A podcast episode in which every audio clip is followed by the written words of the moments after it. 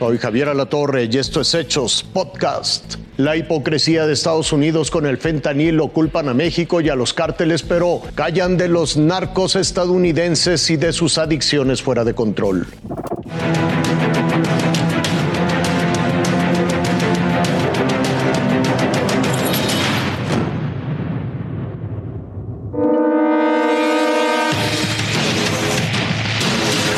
Ciudad de Nueva York le llaman el Upper East Side. Es la parte más alta del este. La zona más cara en la ciudad de viviendas. Se la muestro porque en este edificio de apartamentos carísimos, durante una redada la policía encontró una venta de distribución ilegal de armas de fuego y materiales para fabricar drogas ilegales. Detenido Christopher Fox, de 30 años, hermano de Julia Fox, una de las modelos más exitosas en Estados Unidos. El padre de ambos fue arrestado también.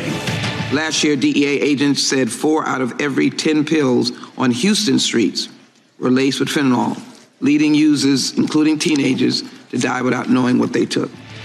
Lo peor es que habla de adolescentes en estas escuelas. Los adictos en Estados Unidos han estado consumiendo drogas hechas en sus mismos vecindarios. Los estadounidenses están consumiendo todo tipo de píldoras que se venden en las calles, en los parques, en las escuelas. Es de este documento que salió la cifra de muertos por consumo de todo tipo de narcóticos el año pasado.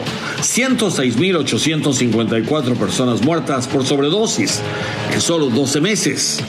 Aquí también la encuesta nacional sobre uso de drogas documenta que hubo 41 millones 100 mil estadounidenses que necesitaron tratamiento por drogadicción en el 2020 y de ellos solamente 2.7 millones, apenas el 6,5%, pudieron recibirlo en centros especializados durante el 2021. Eso dejó sin atención especializada a 38.4 millones de adictos a las drogas ilegales. Adictos que requieren un tratamiento drogas todos los días, las 24 horas del día.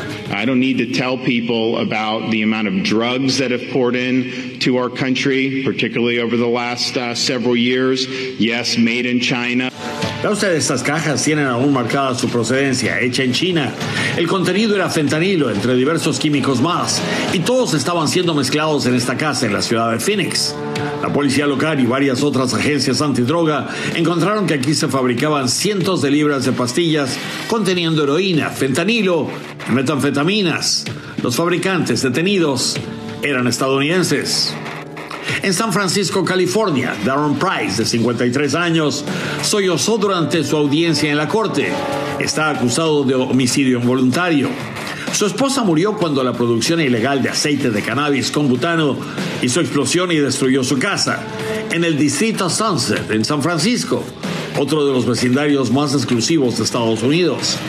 Increíblemente, Victor Wong, juez del Tribunal Superior de San Francisco, dejó a Price en libertad condicional dictaminando que Price no es un peligro público pero este no es el tipo de acusaciones que usted escucha de los congresistas de Estados Unidos, quienes hacen acusaciones políticas y apuntan a ambos lados de la frontera, sin enfatizar que mucho de su problema lo tienen dentro.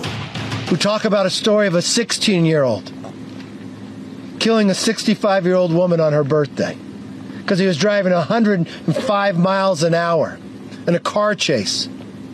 He wasn't illegal, he was an American hired by the cartel.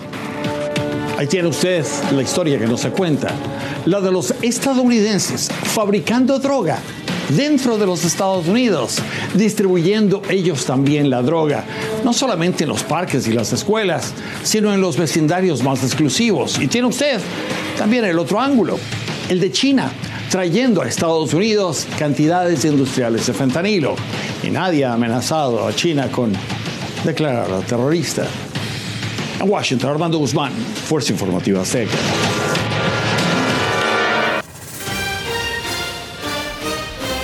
Hasta aquí las noticias, lo invitamos a seguir pendiente de los hechos.